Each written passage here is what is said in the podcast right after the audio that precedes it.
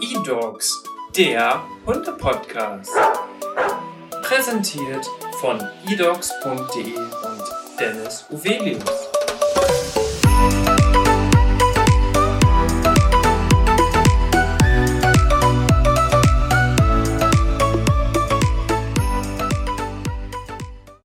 Hallo und herzlich willkommen zu einer neuen Podcast-Folge. Mein Name ist Dennis Uvelius und heute bin ich in Münster zu Gast bei Green Hero. Philipp, Sarah, ihr sitzt hier neben mir. Wir sind im Konferenzraum und ich freue mich, dass wir heute über ein ganz, ganz spannendes Thema sprechen wollen, nämlich Hundepflegeprodukte und die wollen wir mal richtig auf den Prüfstand stellen. Was ist wirklich möglich? Was braucht man? Worauf sollte man achten? Und ihr beide seid die Experten, deswegen dürft ihr euch jetzt einmal vorstellen und dann gehen wir ins Thema. Sarah, willst du anfangen? Kann ich machen. Äh, ja, ich bin Sarah Abel, ähm, verantwortlich für den ganzen operativen Bereich im Unternehmen, also von, von Marketing bis hin äh, Produktentwicklung äh, bis hin zu dem Vertrieb, dann über diverse Kanäle. Bin jetzt seit boah, knapp drei Jahren mit dabei und ja, äh, wir sind ja, wir sind gerade dabei, unsere Marke Queen Hero weiter nach vorne zu transportieren, aufzubauen und haben uns auf den Bereich der Haustierpflege und Nahrungsergänzungsmittel spezialisiert, vor allem aber mit dem nachhaltigen und natürlichen Gedanken. Sehr schön. Wir machen ja am Anfang immer das Kennenlernspiel und da beginnen wir auch immer mit dem Beruf. Das hast du jetzt ja ganz passend gemacht. Wie sieht es bei dir aus, Philipp? Ja, ich bin Philipp Rosche, 32 Jahre alt und äh, seit fünf Jahren bei Green Hero als Produktmanager, Produktentwickler angestellt. Mhm. Und genau, äh, wir kümmern uns da einfach um das ganze Thema. Äh, also unser Fokus bei der Marke ist ja ganz klar, wir brauchen neue Produkte, wir wollen ähm, die, die Bedürfnisse von den Tieren analysieren, uns anschauen, aber wo sind auch die Probleme uns das ganze Thema anzugucken und daraus eben neue, bessere Produkte, sage ich mal, erzeugen. Das ist so mein Metier, womit ich mich viel auseinandersetze. Sehr schön. Wir haben auch im Kennenlernspiel immer einen sehr, sehr privaten Bereich. Und deswegen möchte ich einmal wissen, weil ihr seid ja auch in der Hundebranche genau wie ich aktiv, ähm, wie oder was macht ihr eigentlich hobbymäßig? So neben dem Beruf? Ganz unterschiedlich tatsächlich. Also äh, tatsächlich, ich mache nebenbei zum Beispiel auch noch an der Fernuni ein Masterstudium zu Ende. Von daher äh, sehr viel auch mit Uni noch beschäftigt. Aber ansonsten, hey, was man halt auch so gerne macht, ne? Freunde treffen, viel essen gehen. Ich mag gerne essen. äh, ja, sonst auch viel draußen, Stand-up paddeln äh, und was man alles so Schönes erleben kann jetzt so nach der Corona-Zeit auch mal wieder. Das stimmt. Genau, viel vor die Tür gehen auf jeden Fall im Moment. Äh, ja, was Hobbys angeht, ich mache viel Sport, bin viel in der Natur. Du wolltest jetzt bestimmt auch so ein bisschen darauf hinaus, ob wir selber Tiere haben. Bei mhm. mir ist es so, äh, meine Schwester, die wohnt auf dem Hof, hat ein Pferd und einen Hund. Da bin ich natürlich auch viel und da hole ich mir natürlich auch immer viele Informationen ab. Ich selbst habe keine Tiere. Ich hatte letztes Jahr Schildkröten vom äh, Kollegen, da habe ich drauf aufgepasst für drei Monate. Aber die sind ja relativ pflegeleicht. Also haben sie überlebt. Sie haben auf jeden Fall mir überlebt, die ging sehr, sehr gut. Die wollten gar nicht mehr wieder zu ihrem Besitzer zurück. Ja, das ist doch ein gutes Zeichen. ja, bei mir ist das mit den Tieren tatsächlich recht ähnlich. Also ich bin immer schon mit, mit Katzen aufgewachsen zu Hause, mhm. dann aber auch relativ früh äh, mit knapp 18 ausgezogen, weil man ja dann äh, so auch als Student durchstartet, hat man ja auch eher weniger Haustiere. Ne? Für, ja. Im Studentenwohnheim und so ist das ja auch nicht äh, wirklich erlaubt, aber habe auch äh, durch Familie und Freunde halt immer sehr viel Kontakt auch mit Pferden und Hunden. Ich bin früher auch boah, 13 Jahre lang geritten, dementsprechend halt auch äh, schon von Anfang an immer mit dem Pferdebusiness irgendwie vereint gewesen. Und äh, von daher kommt dann natürlich auch das Interesse, dass man jetzt, wo man auch im Berufsleben steht, auch, ähm, sag ich mal, einen Job oder in einer Firma arbeitet, die einen gewissen Purpose einfach verfolgt und wo man sich halt auch wiederfindet, dass man etwas macht oder auch etwas vermarktet, ähm, was äh, ja in dem Fall unseren Tieren was Gutes tut. Ja, sehr cool. Das freut mich auf jeden Fall, dass ich heute hier sein darf. Das ist ja auch das allererste Mal, dass wir eine Dreierkombination im Podcast haben. Das heißt, ich habe zwei Gesprächspartner. Das ist natürlich auch nochmal ganz besonders. Zum Kennenlernspiel gehört auch die Frage, was für eine Leidenschaft und Lebenseinstellung ihr verfolgt. Habt ihr euch da mal Gedanken drüber gemacht? Das ist ja eine sehr, sehr umfangreiche, äh, könnte ja eine sehr umfangreiche Antwort jetzt werden. Tatsächlich spreche ich ja ganz oft mit Hundebesitzern, Leuten aus der Ja. Hundebranche und so Ja. weiter und so fort. Und deren große Leidenschaft ist natürlich das Zusammenleben dann auch mit dem Tier. selbst, ja, genau. Ähm, ist bei dir jetzt ja durch die Schildkröten jetzt nicht mehr. so sieht's aus. Und bei dir, Sarah, aufgrund des Studiums ja aktuell wahrscheinlich zeitlich noch nicht äh, möglich oder dass du es nicht machen könntest. Aber ja, was habt ihr sonst noch für eine Leidenschaft, die ihr verfolgt? Wir verfolgen das Ganze natürlich trotzdem irgendwo in unserem Job, weil da habe ich ja trotzdem dann die, die Leidenschaft, den Tieren irgendwie ähm, eine Alternative, also erstmal deren Probleme äh, irgendwie in den Griff zu bekommen, so dass ich das möglichst angenehm auch für die Tiere hinbekomme. Ja, und solche Produkte eben zu entwickeln, das ist so ein bisschen dann auch meine Leidenschaft, um mich da eben reinzufuchsen, äh, was gefällt den Tieren dann überhaupt und äh, wie angenehm ist das für die Tiere und äh, ja, das ist so ein bisschen die Leidenschaft in Bezug dann auch zu die Tiere, zu den Tieren, würde ich sagen. Mhm. Also einfach das Leben der Tiere besser machen. Besser machen, genau. So Hört sich, hört sich ganz einfach an, aber da steckt halt super viel hinter. Ne? Ja, auf jeden Fall. Vor allem in Land wie Deutschland mit vielen Gesetzen wird einem das auch oft gar nicht so leicht gemacht, wie man denkt. Sarah, Äh, das würde ich tatsächlich äh, schon unterstreichen, was Philipp gesagt hat. Also, ähm, ich meine, Leidenschaft, ne, ähm, ob man das jetzt auf privater Ebene irgendwie, ne, man macht gerne Dinge, man sieht gerne Freunde, so, das ist ja die eine Sache. Aber ich glaube, was bei uns auch oder bei der Marke und beim Unternehmen selber ganz besonders ist, halt tatsächlich von jedem Einzelnen, der irgendwie an dieser Marke arbeitet, die besondere Leidenschaft. Also, dass dieser Job einfach unfassbar viel Spaß macht und dass das nicht so einfach ist, okay, es ist schon wieder Montag, man muss jetzt äh, arbeiten und dann zieht man die Woche irgendwie durch und buhu, endlich wieder Wochenende, sondern jeder arbeitet wirklich so ergiebig an dieser Marke, dass sie halt jeden Tag ein bisschen besser wird. Und das merkt man halt, glaube ich, dann auch einfach erstens am Team Spirit und an dem, was wir halt daraus machen wollen, weil wir halt eine sehr große Vision haben, die wir gerne, also die jeder Einzelne vom Azubi bis hin zum Geschäftsführer einfach äh, vertritt und in die Welt tragen möchte. Und das ist, glaube ich, so unsere gesamte große Leidenschaft, wenn wir auch so ein bisschen einfach über, über ein Unternehmen sprechen können. Ja, das ist ja bei uns bei eDogs auch so und genauso habe ich auch immer das Gefühl, oh Mann, in einer Stunde ist schon wieder Feierabend. Wo ist eigentlich der Tag geblieben? Ähm, genau so ist es. Und das ist ja aber eigentlich ein sehr, sehr gutes Zeichen, weil ich glaube, das ist ein guter Indikator dafür, dass man in dem Job richtig angekommen ist und dann auch seine Leidenschaft, vielleicht sogar eine Lebenseinstellung verfolgt. Genau, auf jeden Fall. Also gerade die Leidenschaft dann eben für diese Produkte, wie kann ich das noch besser machen? Also es ist, glaube ich, mehr die Leidenschaft für die Produkte, die im Endeffekt ja auch dann die Leidenschaft fürs Tier ist, weil das Produkt dient ja oder sollte ja dem Tier dienen. Ne? So äh, sehe ich das immer so ein bisschen. Und da ist, glaube ich, meine Leidenschaft auf jeden Fall, oder unsere Leidenschaft einfach der Fokus. Wir wollen halt Produkte auch entwickeln, die besser sind, die mehr können, die bessere Zusatzstoffe haben und so weiter und so fort. Ne? Da habe ich noch eine interessante Frage, die werde ich später nochmal genau an der Stelle an Philipp geben. Ja, sehr gerne. Weil das ist jetzt, das fällt mir jetzt gerade ganz spontan ein, das werde ich aber auf jeden Fall nochmal aufgreifen. Denn am Ende des Kennenlernspiels frage ich meinem Gast immer oder meiner Gästin, wie würde sie ihren Charakter beschreiben oder Familienmitglieder, Freunde und so weiter. Jetzt habe ich ja zwei Gäste, deswegen machen wir es jetzt anders. Und zwar, Sarah, wie würdest du Ja. Philipps Charakter beschreiben anhand von drei Merkmalen. Jetzt kann ich nur was Richtiges sagen. Philipp, Philipp, du hast jetzt Glück, du kannst jetzt noch ein, zwei Minuten überlegen, wie du gleich Sarah beschreibst. Also ich würde, äh, Philipp, ich meine, wir arbeiten ja jetzt auch schon knapp drei Jahre zusammen, äh, durchaus durch die ganzen Bereiche ja auch äh, sehr eng und sehr viele Meetings, auf jeden Fall sehr ähm, strukturiert, sehr, ähm, sehr analytisch auch, also sehr mit Bedacht und ähm, auf jeden Fall immer hinterfragen, ist das jetzt wirklich das Richtige, was wir tun? Ne? Wie kommen wir weiter? Ähm, ist das, äh, stillen wir damit das Bedürfnis unserer Kunden? Also alles, was halt wirklich äh, durchaus sehr positiv dann für das Endresultat ist. Ja, Und noch eins, ne? Einfach sehr sympathisch. also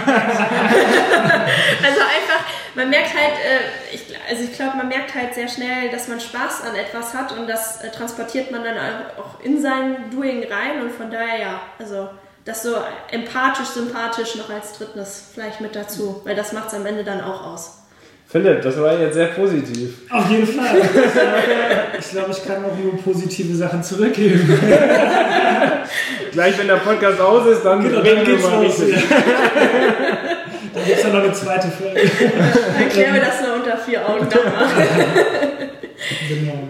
Ja, also bei Sarah ähm, ist sehr positiv, dass sie immer einen, einen kühlen, äh, einen klaren Kopf behält und das Ganze erstmal äh, sich nicht aus der Ruhe bringen lässt, sag ich mal. Ne? Nicht nervös machen lässt, sondern okay, das Problem kriegen wir hin, das müssen wir uns anschauen, wie lösen wir das? Also sehr, sehr, sehr lösungsorientiert, sehr gut erarbeitet. Das ist eine sehr gute Eigenschaft. Ähm, zusätzlich hat sie auch immer den Blick fürs Ganze, den Überblick. Äh, ist natürlich auch ihren Job bedingt, aber das Ja. Wendet sie auch, also das macht sie auch einfach sehr gut, ja, dass sie da äh, den Blick aufs Ganze immer hat und alles bedenkt und dass eben auch alles Hand in Hand gut funktioniert und schlüssig und sinnvoll läuft. Und als dritte Eigenschaft kann ich auch nur den äh, super guten Charakter zurückgeben. Sehr sympathischen Charakter, der unser Team dann auch zu dem macht, was, es, was wir sind, was es ist. Oder? Ja, da kann man ja schon sagen, dass ihr beide auf jeden Fall gut harmoniert. Müssen wir ja, ne? Nicht nur zwangsweise, sonst würden wir in unseren Meetings nicht weiterkommen. Nein, das, äh, ich glaube, das ist aber auch nicht nur äh, zwischen uns so, sondern auch zwischen allen anderen. Von daher, ja. Das war jetzt auf jeden Fall äh, das wildeste Kennenlernspiel, was wir je in diesem Podcast hatten. Aber glaube ich auch ganz cool für die Zuhörer und Zuhörerinnen. Jetzt wollen wir einsteigen in das Thema, denn wir beschäftigen uns alle, ich ja auch als Hundehalter, als Hundetrainer, mit Pflegeprodukten rund um das Thema Hund. Und da ist eine ganz entscheidende Frage für mich und wahrscheinlich auch für viele Zuhörer und Zuhörerinnen, wie entstehen eigentlich Pflegeprodukte für Hunde? Genau. Also erstmal muss man natürlich irgendwie eine Idee für ein Produkt haben. Ne? Also erstmal muss ich irgendwie recherchieren, wo ist denn der Bedarf überhaupt? Also ne, im Internet recherchiert man da einfach viel, was ist auch viel gefragt. Das ist halt das Schöne am Internet. Du siehst natürlich auch, was wird viel gesucht von den Hundebesitzern. Was wollen die überhaupt? Was brauchen die denn? Wo fragen die denn nach? Wo suchen die denn? Und dann schaut man, gibt es das überhaupt schon, so wie die Leute das suchen? Worüber unterhalten sie sich in den Foren? Schön ist es auch immer, sich von bestehenden Produkten Bewertungen anzugucken und einfach zu schauen, was fehlt denen denn teilweise? Also, wo sind die Bedürfnisse noch gar nicht gestillt? Ja, Ne? Ja. Das ist auf jeden Fall immer so ein ganz wichtiger Punkt, wo wir Wert drauf legen bei der Entstehung von so einer Produktidee, von so einem Produkt an sich. Ja. Und ganz viel auch einfach ähm, Hundebesitzern oder Tierbesitzern generell zuhören, wenn die auch so ein bisschen, so wie du zum Beispiel, wenn du auch einen Hund hast, einfach erzählst, ja, ich habe mir einen Hund angeschafft und dann habe ich das und das und das gesucht und einfach dann mal zuzuhören und zu schauen, okay, was für Bedürfnisse stecken eigentlich dahinter. Weil jeder hat schon mal irgendwie Kontakt mit Pflegeprodukten gehabt. Man kennt das von uns Menschen ja selber. Man hat ja eine unfassbare Palette an Auswahl Ja. wo man ja fast selber schon gar nicht mehr durchsteigt. Und dann können Tiere ja auch nicht mal mit einem sprechen und sagen, ey, ich brauche das unbedingt. Und aus, aus dieser Kombination aus sehr einem analytischen Vorgehen tatsächlich auf Basis halt von Big Data im Internet, was man halt zur Verfügung hat, von Ja. Suchmaschinen wie Google, Amazon, YouTube und Co. Und dann halt gleichzeitig einfach diese Bedürfnisse der Leute zu analysieren, äh, Bilder sich anzugucken, was, was äh, haben die gepostet, zum Beispiel, wenn ein Hund eine Entzündung hatte, was war dann das Feedback von dem, von dem Nutzer? Ja. Und das dann zusammen kombiniert, äh, einfach zu schauen, okay, wo ist dann auch noch eine Nische und was können wir dann vor allem halt einfach besser machen und wie können wir dann ähm, ja praktisch das Problem, was der Hundehalter hat, einfach lösen. Das heißt wirklich auch die Leute im Alltag beobachten oder die quasi fragen, okay, wie sieht eigentlich dein Alltag aus? Ja. Was hast du für Schwierigkeiten mit deinem Hund?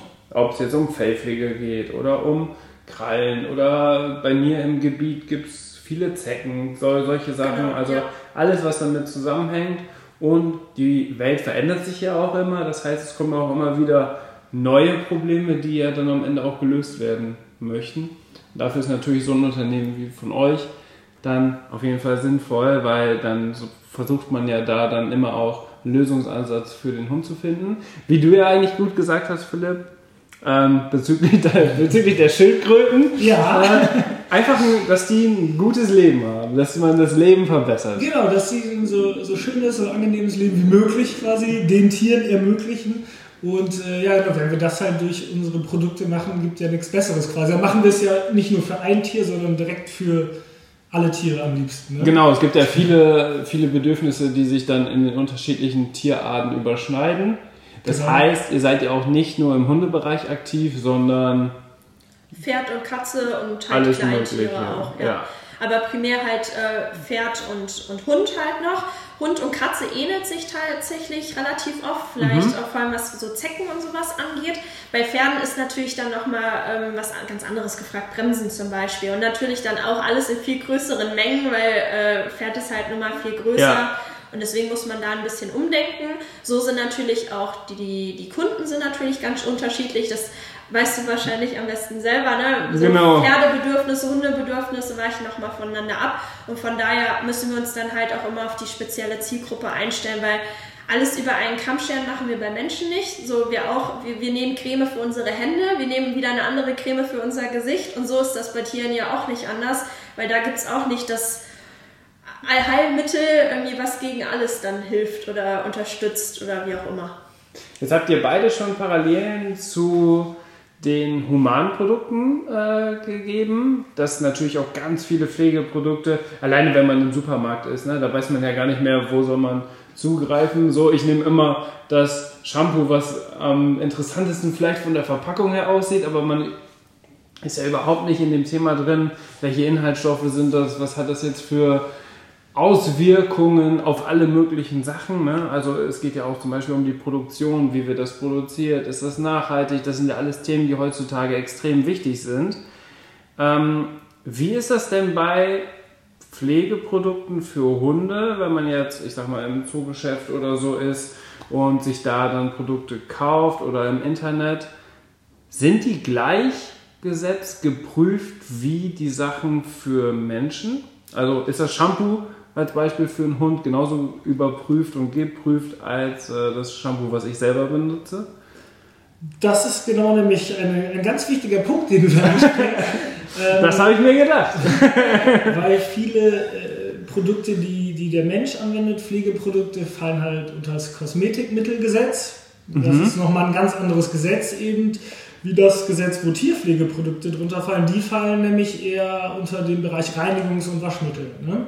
Wie? Also Bedarfsmittel, dann für den Haushalt einfach. Ernsthaft? Genau, so ist es. Sprich, es ist zum Beispiel auch so, es, ähm, natürlich muss ich dann als Inverkehrbringer darauf achten, dass es nicht schädlich für den Hund ist. Es ist aber erstmal nicht so vorgeschrieben, was ich da alles reinpacken darf und so weiter und so fort. Okay. Ne? Also es ist, und äh, viele Sachen muss man auch auf dem Etikett gar nicht ausweisen. Also das ist im, äh, in dem Gesetz auch gar nicht so verankert, dass ich genau draufschreiben muss, was überhaupt drin ist. Ja. Weil es eben als Bedarfsmittel, als Reinigungsmittel zählt und nicht als Kosmetikmittel wie bei Menschen, die dann immer noch alle bis ins Detail äh, geprüft werden müssen. Das ist bei Haustierpflegemitteln nicht der Fall.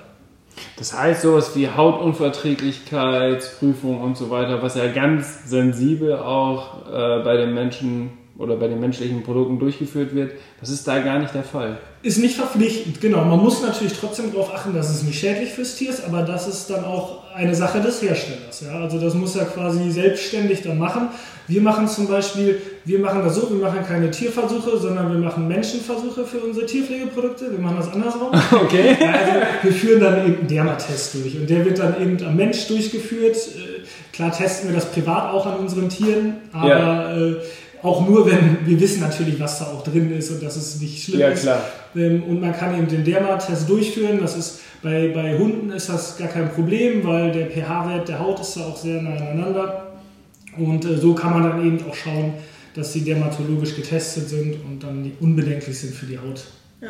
Wir setzen uns halt auch viel einfach mit den Rohstoffen auseinander. Also was kommt im Endeffekt wirklich in das Produkt rein? Ähm, viele sind ja auch wirklich mit äh, Chemie vollgepumpt. So muss das immer bis ins Maximum sein, damit etwas wirkt, damit etwas hilft. Äh, stellen halt sehr viel in Frage, beschäftigen uns halt sehr viel mit diesem nachhaltigen Gedanken und alternativen Gedanken. Weil im Endeffekt kann dein Hund dir nicht sagen, ey, das brennt gerade, weil da so viel Inhaltsstoff drin ist der im, im Prinzip überhaupt gerade gar nicht zielführend ist. Und da sehen wir uns dann auch als, als Aufgabe oder unsere Vision, dass wir genau sowas bedenken um es halt ein bisschen besser zu machen. So auf der einen Seite nachhaltiger auch für die Umwelt, ne, ob man dann zum Beispiel Flaschen mehrfach verwenden kann und auf der anderen Seite halt auch Inhaltsstoffe verwendet, die nachhaltiger sind äh, im Sinne der, äh, ja, für die Tiere. Kann man sagen, dass das die größte Herausforderung eigentlich in der Haus, im Haustierpflegebereich ist, dass man nicht, den, nicht das direkte Feedback der Hunde hat, weil sie es eigentlich sagen können? Ich glaube, man kann viel also wir, wir wissen natürlich auch einfach, wie diese Produkte auf die Tiere wirken. Natürlich, wenn die ein direktes Feedback geben könnten, wäre es nochmal besser. Aber man sieht natürlich schon, ob unsere Produkte in dem Sinne Wirkung zeigen, wo wir dann sogar eigentlich schon bei der größten Herausforderung wären. Das sind sowas zum Beispiel wie Wirkungsversprechen.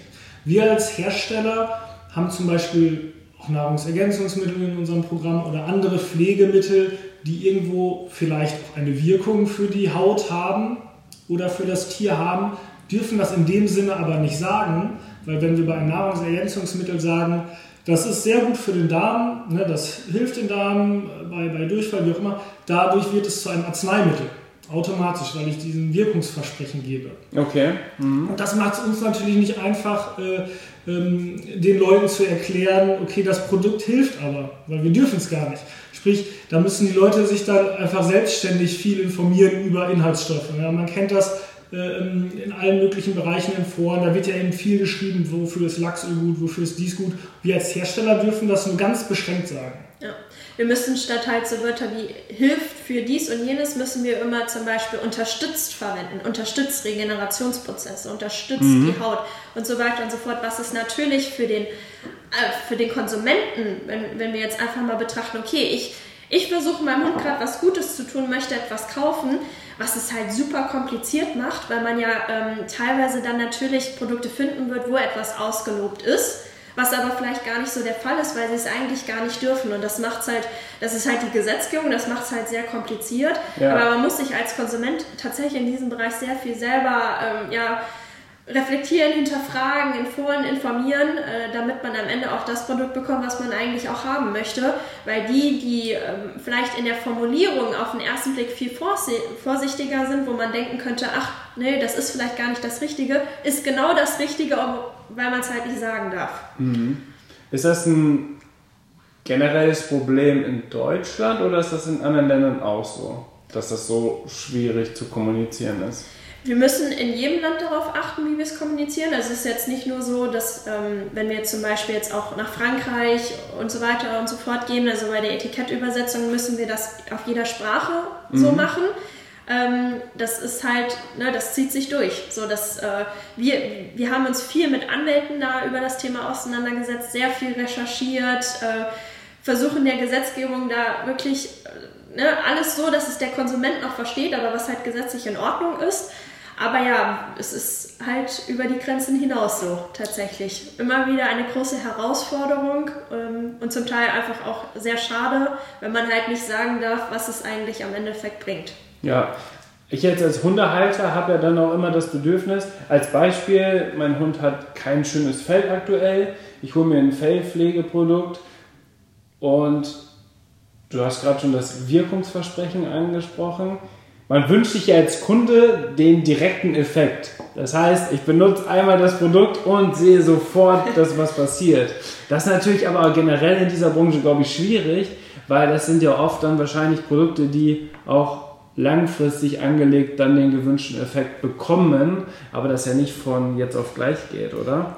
Genau, es ist sogar teilweise äh, gut, also was heißt gut, aber es ist ja teilweise sogar so, wenn es länger dauert, dann ist es auch nachhaltig, sage ich mal. Zum Beispiel, wenn der Hund jetzt nicht so ein schönes Fell hat und ich ihm dann Lachsöl gebe, dann bekommt er ja auch meistens ein schöneres Fell. Mhm. Äh, und das ist ja auch viel nachhaltiger, als wenn ich oberflächlich, sage ich mal, einfach nur so ein Fellpflegeprodukt aufspüre und der danach ein ja. hartes Fell hat.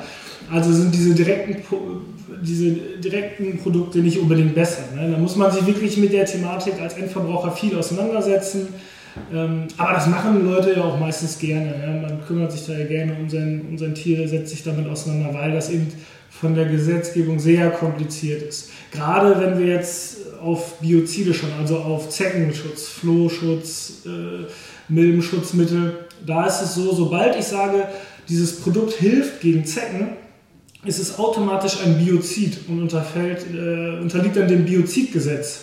Ja? Mhm. Und äh, wenn es ein Biozid ist, dann muss es auch einen zugelassenen Biozidwirkstoff haben.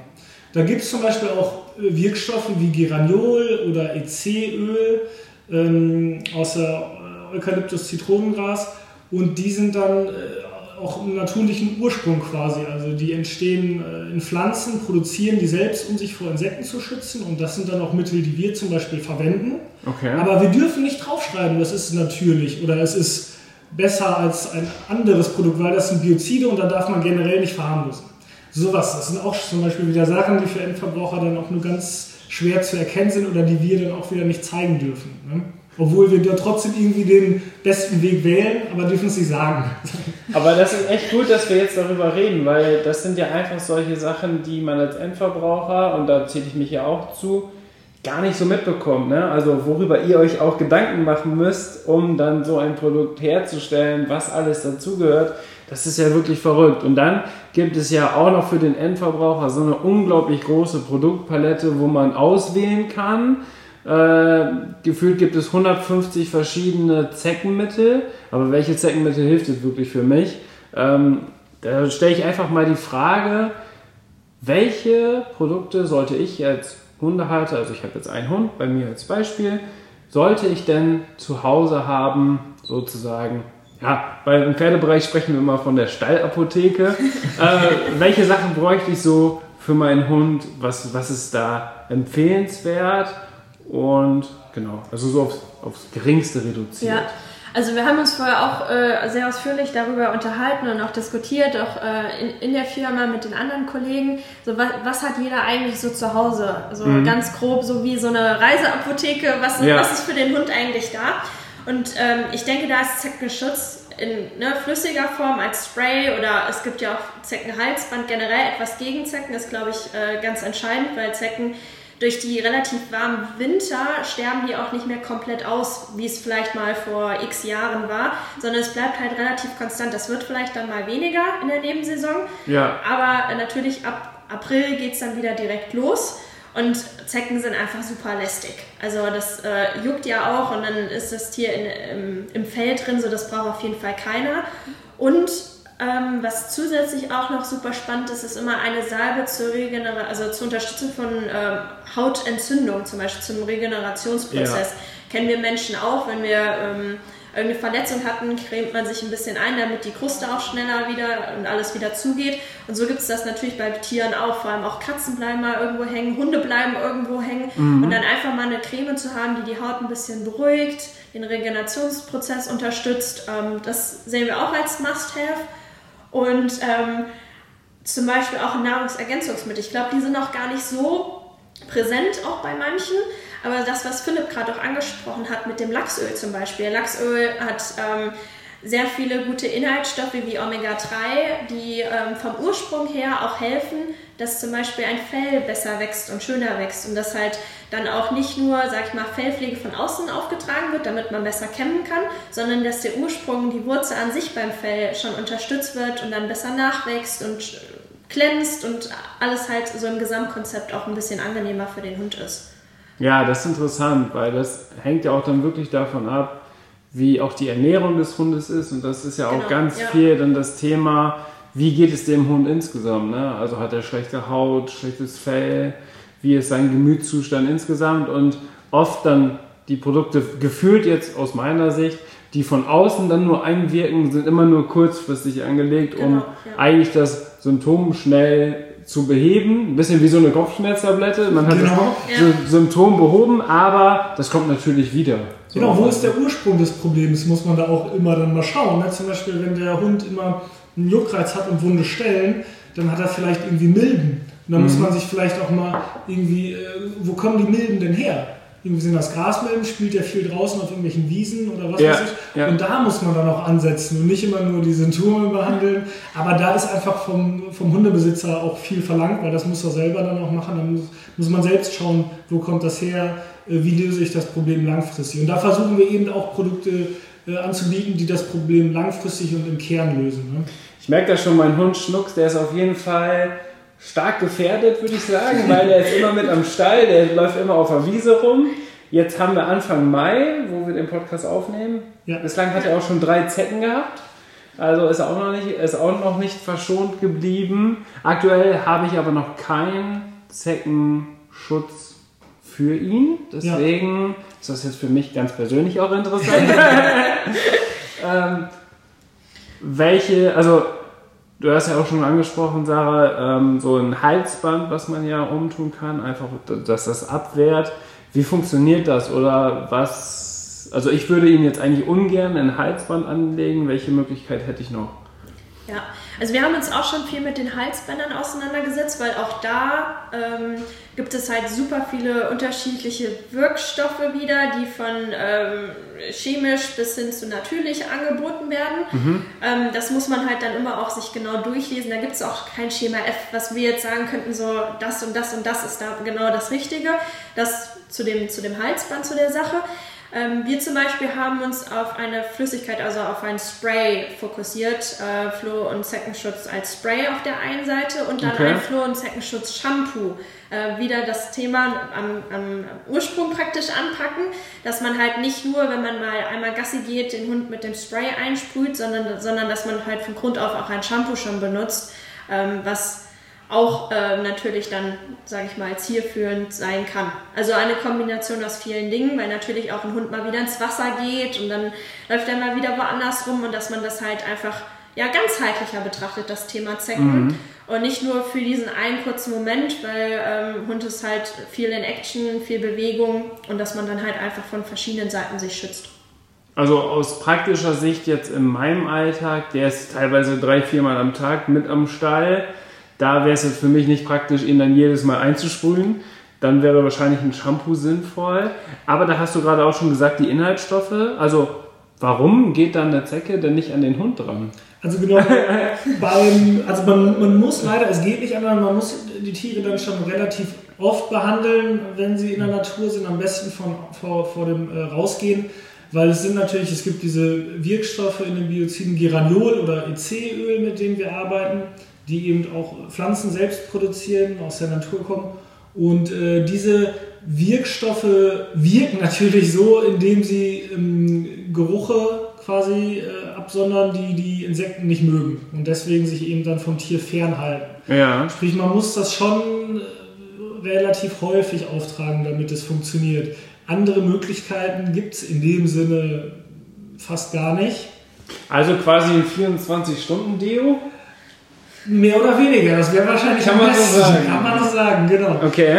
Und äh, da ist dann eben wichtig darauf zu achten, dass es eben vernünftige Inhaltsstoffe hat, das ganze Produkt. Ne? Also äh, generell muss man sagen, bei solchen Produkten, man sollte immer schauen, ob da so eine Bauernummer drauf ist. Die Bauer ist die Aufsichtsbehörde für, für Biozidprodukte. Wenn das da registriert ist, dann ist das schon mal alles ordentlich. Ne? Und dann muss ich eben schauen, okay, was ist denn der Wirkstoff? Weil bei einem Biozid muss auch immer ein Wirkstoff genannt werden. Und da würde ich dann auch immer nochmal drauf schauen. Und wenn es dann eben Geraniol oder Ezel ist, das ist vernünftig. Und äh, genau, dann äh, würde ich mit diesen Produkten auf jeden Fall das, versuchen, das Problem in den Griff zu bekommen. Da muss man aber auch sagen, ne, Zecken, äh, das sind natürlich auch alles Lebewesen. Und wenn da trotzdem mal eine Zecke dranhängt am Hund, das kann natürlich sein. Ich kann den jetzt nicht zu 110% schützen. Man kennt das selbst auch. Wenn ich Mücken, Mückenspray anwende, habe ich trotzdem vielleicht mal einen Stich. Aber es geht ja auch darum, Ja. das zu reduzieren. Ne? Wenn ich jetzt 90% reduziere, ist das schon ein richtig, richtiger Erfolg. Ähm, wenn, wenn ich dann jetzt eine Zecke direkt auf Schnucks drauflegen würde, dann springt die natürlich nicht weg, weil ich gerade eingesprüht habe. Könnte sogar sein, dass sie direkt wegspringen, aber, aber wenn es jetzt schon ein bisschen länger her ist mit dem Einsprühen und dann waren vielleicht 100 Zecken drauf und da aber eine Zecke, die haben, das sind ja auch Lebewesen, so eine Zecke, die hat ja auch irgendwo einen eigenen Willen und Klar. 99 Zecken sagen vielleicht, nee, habe ich gar keine Lust drauf, aber eine sagt, ich brauche jetzt unbedingt mein Blut Ja. und äh, hier riecht es jetzt gerade ganz so stark und da beiße ich jetzt rein. Ja. Und deswegen gibt es da einfach keine Pauschallösung. Ne? Also die wird es auch nie geben. Das ist nicht Der Hund muss im Haus bleiben. Der Hund muss im Haus bleiben, das ist jetzt wahrscheinlich auch nicht die beste Lösung. Nee, äh, Das wird zumindest vor Zecken schützen. da sind die Haltungsanforderungen dann äh, nicht mehr gegeben. Das wollen wir natürlich auch nicht. Also man versucht ja auch, und das ist ja wahrscheinlich auch eure Intention dahinter, ähm, es trotz alledem immer so natürlich wie möglich zu halten, dass der Hund auch einfach ein artgerechtes Leben hat. Ne? Genau. Also ich stelle mir jetzt vor, was gibt es alles?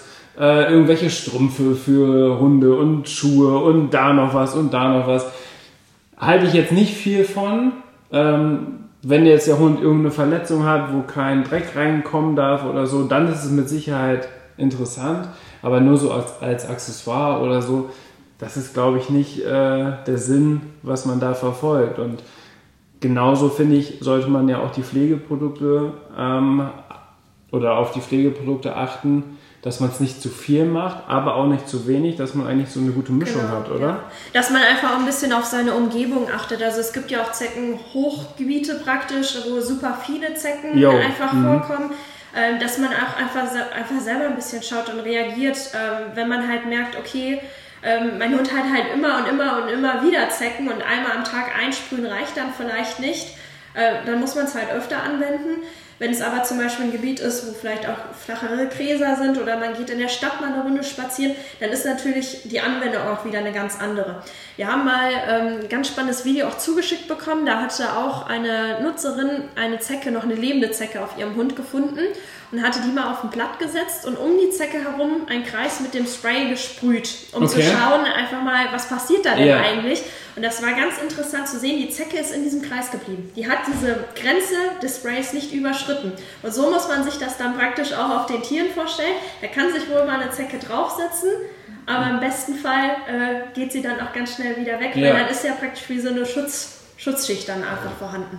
Ah ja, ja, cooles Beispiel. Ja, So kann man es auf jeden Fall mal anschaulich dann auch darstellen. genau, Ne? ja. Weil sonst ist das ja auch immer ein bisschen schwer nachzuvollziehen. Auch so ein, so ein Halsband. So, man, als Nutzer sieht man ein Halsband und denkt sich, boah, wie, wie bleiben jetzt die Zecken wegen dem Halsband fern? Und genauso auch, wenn man eine Flüssigkeit auf, auf ein Tier sprüht oder auf einen Schwamm und dann auf das Tier.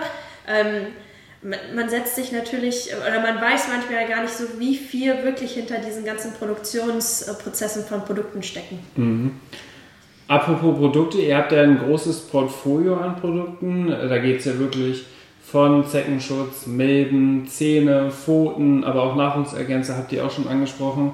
Ähm, wenn wir jetzt die Nahrungsergänzer, weil das ist ja wirklich dann die Fütterung ähm, letztendlich, wenn wir die mal außen vor lassen, aber uns auf die Pflegeprodukte beziehen, gibt es dort auch Zertifikate oder irgendwelche Logos auf Produkten, die ja, ich so, die Stiftung Warentest äh, ein Produkt für gut erachten. Gibt es sowas auch im Hundepflegebereich? Also, wo ich jetzt als Endkunde und natürlich auch die ganzen Zuhörer und Zuhörerinnen jetzt beim nächsten Einkauf mal darauf achten können, hey, wenn das draufsteht, dann ist das, du hast ja gerade schon einmal ein, eine Sache gesagt, das ist dann schon mal ein guter Indikator dafür, dass es schon mal in die richtige Richtung geht. Genau. Wie, wie letztendlich das an meinen Hund dann wirkt, das muss man natürlich auch irgendwie ein bisschen ausprobieren, finde ich.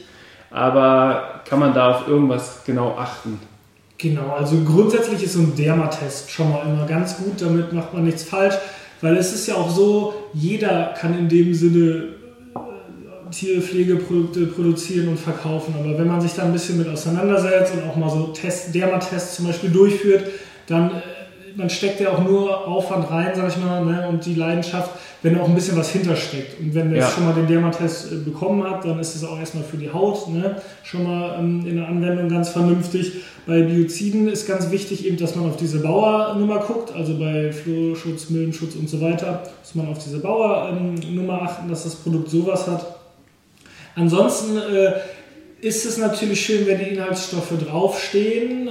Die kennt man ja dann auch teilweise, weil, wie gesagt, bei den Produkten ist es so, dass man die nicht immer draufschreiben muss. Ne?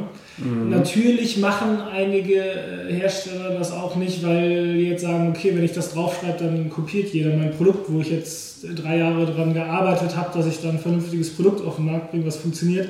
Und jetzt schreibe, schreibe ich es drauf. Und Achso, die Zusammenstellung jeder, quasi. Genau, die Zusammenstellung ja. der Inhaltsstoffe und dann kopiert jeder das Produkt. Das ist natürlich dann auch ein bisschen ärgerlich. Da muss, muss man dann natürlich auch immer so einen gesunden Mittelweg finden. Ne? Aber es ist ja wichtig, dann auch für die Endkunden und Verbraucher schon zu wissen, was drin ist, weil es gibt ja mit Sicherheit, äh, da seid ihr jetzt die Experten, gibt es da auch Unverträglichkeiten, Allergien, die vielleicht bei Hunden ausgelöst werden können, speziell bei solchen Inhaltsstoffen, die typischerweise in Pflegeprodukten sind. Genau, Allergien müssen zum Glück ausgewiesen werden. Also wenn Stoffe drin sind, äh, wo Allergien gegen vorliegen können, dann muss das ausgewiesen werden. Ah, ja. Das mhm. ist zum Glück so. Das ist schon mal sehr, sehr gut. Sprich, wenn das nicht draufsteht, kann man auch sicher sein, dass da nichts drin ist, eigentlich was äh, Allergien auslösen kann. Äh, und ansonsten ähm, gibt es dazu eigentlich relativ wenig Möglichkeiten. Ich, ich sehe das eher so, man muss eben der Marke vertrauen können. Ich glaube, ich muss mir die Marke auch ein bisschen anschauen, wer steckt dahinter, wer macht das. Sind das vernünftige Leute oder ist das irgendwie so ein, so ein Wischwaschi-Unternehmen, ja.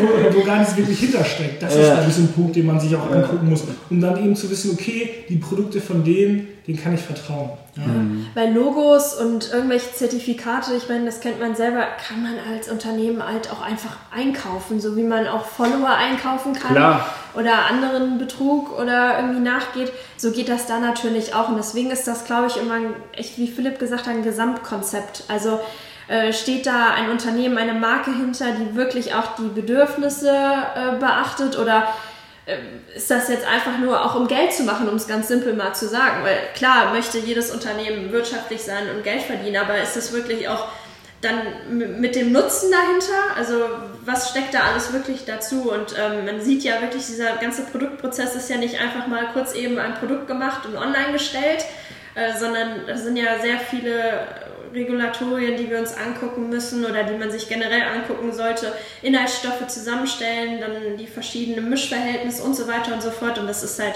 so das, was dann im Endeffekt von, von der Marke dann auch transportiert werden sollte, dass, sodass man da, wie Philipp gesagt hat, der Marke vertrauen kann am Ende. Ja, weil oft ist es ja so, und das finde ich ist ein ganz, ganz großes Thema in der Branche, ähm, geht es ja auch um das Produktdesign und wie die Verpackung aussieht. Und das ist ja oft ein Kaufkriterium für viele Menschen, die dann sagen, ey, die Verpackung gefällt mir, die Dose ja. oder die Shampooflasche, die gefällt mir am besten, weil, weil die vom Design her am schönsten aussieht. Unabhängig, komplett unabhängig sogar von vielleicht sogar dem Preis und den Inhaltsstoffen. Und eigentlich sind die Inhaltsstoffe und was ja für eine Wirkung dahinter steckt, eigentlich auf Platz 1 dann vielleicht das Preis, also Preis-Leistungs-Verhältnis und dann am Ende ist eigentlich die Verpackung entscheidend. Ja. Da die Leute aber dann im Zooladen stehen vor dem Regal und sehen, es gibt 25 verschiedene Anbieter, das ist der mit der coolsten Flasche, den nehme ich.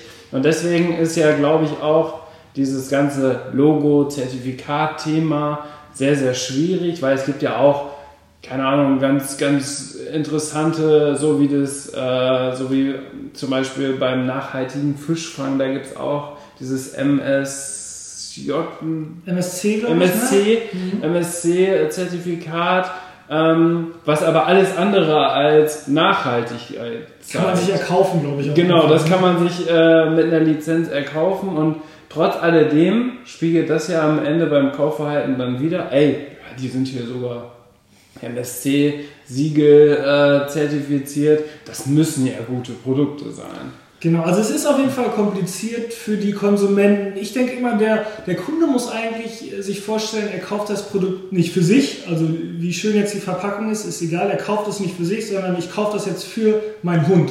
Ja, und es muss meinem Hund quasi gerecht werden. Also habe ich jetzt die Verantwortung auch zu schauen, wer steckt dahinter, was ist da drin. So denke ich das, ja. Deswegen, mhm. da dürfen sich die, die Kunden da nicht von ablenken lassen von, von so Sachen. Und da muss man halt einfach ein bisschen recherchieren. Das geht leider nicht anders in dem Bereich. Ja, man muss schauen, wer, was ist das für eine Marke, was machen die, machen die das vernünftig. Mhm. Wann kann man denn zu einem Pflegeprodukt sagen, dass das natürlich ist? Also kann man sagen, wenn das über 50% Inhaltsstoffe hat, das kann man als natürlich kennzeichnen oder nennen oder benennen? Oder gibt es da auch Regularien? Wahrscheinlich, wenn, so wie es in Deutschland abläuft, kann ich mir das sehr, sehr gut vorstellen. Ja, das Problem ist, Habt ihr natürlichen Zeckenschutz? Könnt ihr das Nein, so? das darf, wenn das irgendwo draufsteht, dann äh, das darf gar nicht. Weil, wenn es ein Zeckenschutz ist, ist es ein Biozid. Und wenn es ein Biozid ist, dann darf ich es gar nicht als natürlich, als natürlich ausloben. Von vornherein schon. Okay, Sprich, auch wenn natürliche Inhaltsstoffe drin natürliche sind, Inhaltsstoffe sind. dürfte ich es nicht sagen. Bei anderen Produkten ist es so, ich kann natürlich überall natürliche Inhaltsstoffe draufschreiben und das wird auch erstmal keiner prüfen. Da ist dann die Sache, wenn dann aber einer kommt und sagt, äh, mich abmahnt und sagt, ach hier, guck mal, nee, das kann ja gar nicht sein, das ist nicht natürlich, wie auch immer, dann muss ich das natürlich nachweisen. Dann wird das, kann man das bei einer Behörde melden, dann wird das alles aufgedeckt. Aber das muss auch erstmal passieren. Ansonsten muss ich natürlich, wenn ich natürliche Inhaltsstoffe draufschreibe, auch welche drin haben. Die Frage ist, wer kontrolliert das Ganze dann am Ende des Tages? Nicht, dass ihr jetzt nach der Podcast-Folge drei Abmahnungen im Briefkasten habt. Ich hoffe nicht. Wir setzen uns ja zum Glück mit dem Thema auseinander. Hoffentlich äh, wird es dann eher die Leute treffen, die sich nicht an diese ganzen Regeln halten. Ja. Weil wir versuchen da einfach nach bestem Wissen und Gewissen und sitzen oft mit Anwälten zusammen, besprechen das Thema, einfach äh, auch vor dem Gesetz äh, ordentlich dazustehen und das ordentlich zu machen und natürlich trotzdem die Bedürfnisse der Tiere und der Tierbesitzer nicht aus dem Auge zu verlieren. Ne? Ja, echt, echt ein großes Thema. Ich glaube, wir könnten stundenlang darüber sprechen. Ja. Ähm, speziell bei euch jetzt, bei euch beiden, wie sieht bei euch die Zukunft aus? Was habt ihr noch geplant? Gibt es schon Neuerungen? Gibt es neue Produkte vielleicht bei dir, Philipp, die äh, in Planung sind? Gibt es vielleicht in der Hundebranche, im Hundebereich, in der Hundehaltungsweise, gibt es da irgendwelche Trends oder irgendwelche neuen Schädlinge, die vielleicht demnächst kommen werden? Habt ihr da, ihr seid ja, glaube ich, sehr, sehr äh, tief in dem Thema drin. Ähm, wie sieht es da bei euch aus? Also allgemein äh, ist bei uns der Fokus immer so ein bisschen, wir wollen, dass ein Produkt mehr, also auch einen vernünftigen beziehungsweise Mehrfachnutzen vielleicht auch hat. Ja, dass wir, sage ich mal, uns angucken, okay, was gibt es für Produkte und wie können wir diese eben noch besser machen, wie können wir da noch mehr rausholen, wie äh, bringt das Produkt quasi vielleicht in zweierlei Hinsicht was, was kann man auch verpackungstechnisch noch besser machen. Äh, wenn man jetzt, sag ich mal, Direct-to-Customer online verkauft, machen große Mengen ja auch mehr Sinn, damit es äh, irgendwie ökologisch und grüner ist und so weiter und so fort. Das sind viele Sachen, ich glaube, da kann man jetzt gar nicht so ins Detail gehen, da wollen wir auch nicht zu viel verraten. Die Leute sollen ja sich da bei uns auf der Seite auf dem Laufenden halten. Findet ihr übrigens in den Show Notes, habe ich euch alles verlinkt. Da kommt ihr direkt auf die Green Hero Seite und könnt da mal ein bisschen in der Produktpalette stöbern, was es da so gibt, alles. Also ganz, ganz spannendes Thema auf jeden Fall. Ja, ansonsten setzen wir uns gerade auch noch viel mit dem Thema Futter auseinander. Futter, Hundefutter gibt es ja auch en masse von ganz vielen verschiedenen Anbietern. Ähm, auch da, so wie beim Menschen auch, ändert sich ja vielleicht auch mal das Essverhalten. Also viele äh, vegetarisch, vegan schwenken vielleicht um. Und auch im Hundebereich ist durchaus sehr vieles möglich, von Insektenhundefutter bis hin zu vegetarischem Hundefutter. Ja. Dann ist Barfen ja auch ein ganz großes Thema. Und auch hier ähm, möchten wir natürlich nicht der x-te Anbieter sein, der jetzt zum Barfen Futter wieder auf den Markt schmeißt oder der das x-te vegetarische Futter äh, dann wieder auch online schaltet, sondern welche, welche, ja, welche Winkel gibt es oder welche Nischen gibt es da noch, die noch nicht besetzt sind. Was können wir, wie Philipp auch schon angerissen hat, mit einem Zusatznutzen noch versehen. Ähm, zum Beispiel auch Snacks äh, mit coolen Inhaltsstoffen, die aber gleichzeitig gut für Zähne zum Beispiel noch sind, für die Zahnpflege oder äh, gibt es irgendwelche Snacks, die vielleicht dann auch äh, nochmal gegen Zecken und Flöhe irgendwie wirken, was auch Mhm. immer es das alles Mhm. in die Richtung gibt. Das ist gerade für uns ein ganz, ganz großes Thema, um unsere Produktpalette einfach noch ein bisschen auszuweiten. Wir haben jetzt schon viel Pflegeprodukte, Nahrungsergänzungsmittel, einige. Ähm, jetzt möchten wir diesen ganzen Nutrition- und Foodmarkt noch ein bisschen aufmischen und gleichzeitig aber auch so ein paar coole, äh, emotionalere Produkte noch ähm, ja, mit, mit launchen, damit der Endverbraucher praktisch auf der einen Seite bei uns Pflegeprodukte kaufen kann und gleichzeitig vielleicht aber auch einfach mal ein Kuscheltier, ein nachhaltiges oder nachhaltige äh, Kotbeute, die ja jeder braucht. Warum müssen die aus so krassem Plastik sein? Kann man Jo, nicht vielleicht äh, biologisch abbaubare Kotbeute einfach verwenden? Oder auch Spielzeuge, kennst du selber, großer Verbrauch an Spielzeugen, gehen mal schnell kaputt. Kann man dann vielleicht welche aus recyceltem Material einfach dem Hund zum Spielen geben? Und das ist das, was es zum Teil jetzt schon gibt und was wir auch in Zukunft immer weiter uns anschauen werden und äh, neue Produkte onboarden werden. Ja, mega. Also ich bin ein sehr praktisch veranlagter Mensch und ich finde sowieso immer kombinierte Produkte ganz cool, wo man also mehrere Mehrwerte sozusagen hat. Heißt ein Futter, was automatisch äh, einen Zeckenschutz zum Beispiel beinhaltet. Wenn sowas möglich wäre, rein technisch, äh, dann ist das natürlich nochmal ganz spannend auch, weil das ist ja auch wieder der Punkt, da kommen wir wieder ganz zum Anfang des Podcasts, wo wir gesagt haben, ja, man muss ja eigentlich oft die Ursache betrachten und nicht die Symptome, die dann zum Beispiel ein Hund zeigt. Genau. Genau, das ist uns halt wichtig, dass wir das so ein bisschen ganzheitlicher angehen, das Thema, und nicht einfach sagen, alles klar, wir machen jetzt die Produktpalette, die jeder andere irgendwie auch anbietet, sondern wollen uns da halt einfach so ein bisschen absetzen, wollen da so ein bisschen was Besonderes machen, weil wir auch Bock darauf haben, da im Detail uns das Ganze nochmal anzuschauen, was kann man besser machen. Das ist ja unsere Leidenschaft, sag ich mal. Sehr, sehr cool. Um wieder auf die Leidenschaft zurückzukommen. Also genau. der Podcast war von Anfang bis Ende komplett durchstrukturiert, obwohl wir es gar nicht so geplant hatten, aber das macht es am Ende aus und das finde ich immer super spannend. Vielen Dank, dass ich heute bei euch sein durfte. Ich möchte euch gerne auch das letzte Wort übergeben. Vielleicht fangen wir mit Sarah an und dann danach Philipp nochmal. Was möchtet ihr unseren Zuhörern, unseren Zuhörern noch irgendwas mitgeben für die nächste Zeit, für die Zukunft? Und dann verabschiede ich mich schon mal und Sarah, ich übergebe. Ich denke, das Wichtigste ist, dass jeder Konsument, ähm, auch wenn er nicht der direkte Konsument ist, sondern im Endeffekt dann sein Haustier, sich ähm, ja, sehr viel auch mit dem Thema einfach mal auseinandersetzt, Dinge hinterfragt ähm, und auch überlegt, würde ich das Produkt selber bei mir gerne gerade anwenden? Und wenn ja, dann ist es etwas Gutes für dein Haustier. Und wenn man selber schon sagt, weiß ich nicht, bin ich mir nicht so sicher, dann auch vielleicht erst gar nicht fürs Haustier, weil das Haustier kann im Endeffekt nicht zurückmelden, ob es das Produkt gerade mag oder nicht. Und wir müssen die Bedürfnisse praktisch so ein bisschen von den Lippen praktisch ablesen. Und äh, deswegen ist halt ja informieren, mit Foren, Bewertungen lesen, ähm, ja, schauen, wie die Marke sich selber gibt, glaube ich, so das Wichtigste, was der Endkonsument im Endeffekt dann machen kann. Und äh, ja, das ist das, glaube ich, so, was auch so unsere Message ist. Und deswegen informieren wir uns ja selber auch so viel mit, damit wir einfach das mit dem besten Wissen halt die Produkte an die Menschen und dann an ihre Tiere weitergeben können. Ja, so sieht's aus. Das hat Sarah jetzt leider schon perfekt zusammengefasst. Also kann ich so viel jetzt auch nicht mehr sagen. Äh, man muss halt im Hinterkopf immer haben, ich kaufe nicht für mich, sondern ich kaufe das für mein Tier. Das ist wichtig. Ne? Und würde ich das selbst eben auch wollen oder äh, was will das Tier, was ist angenehm für das Tier und wie, wie kann ich es dem Tier so angenehm wie möglich machen und das Leben so schön wie möglich gestalten. Sehr, sehr schön. Vielen Dank, ihr beiden. Ich glaube, die Körpersprache des Hundes verrät da auch immer viel. Auf jeden Fall, genau. Das ist nochmal ein ganz guter Punkt, wo man immer darauf achten sollte. Und ja. genau. Danke dir, hat super viel Spaß gemacht. War das euer erster Podcast? Tatsächlich, ja.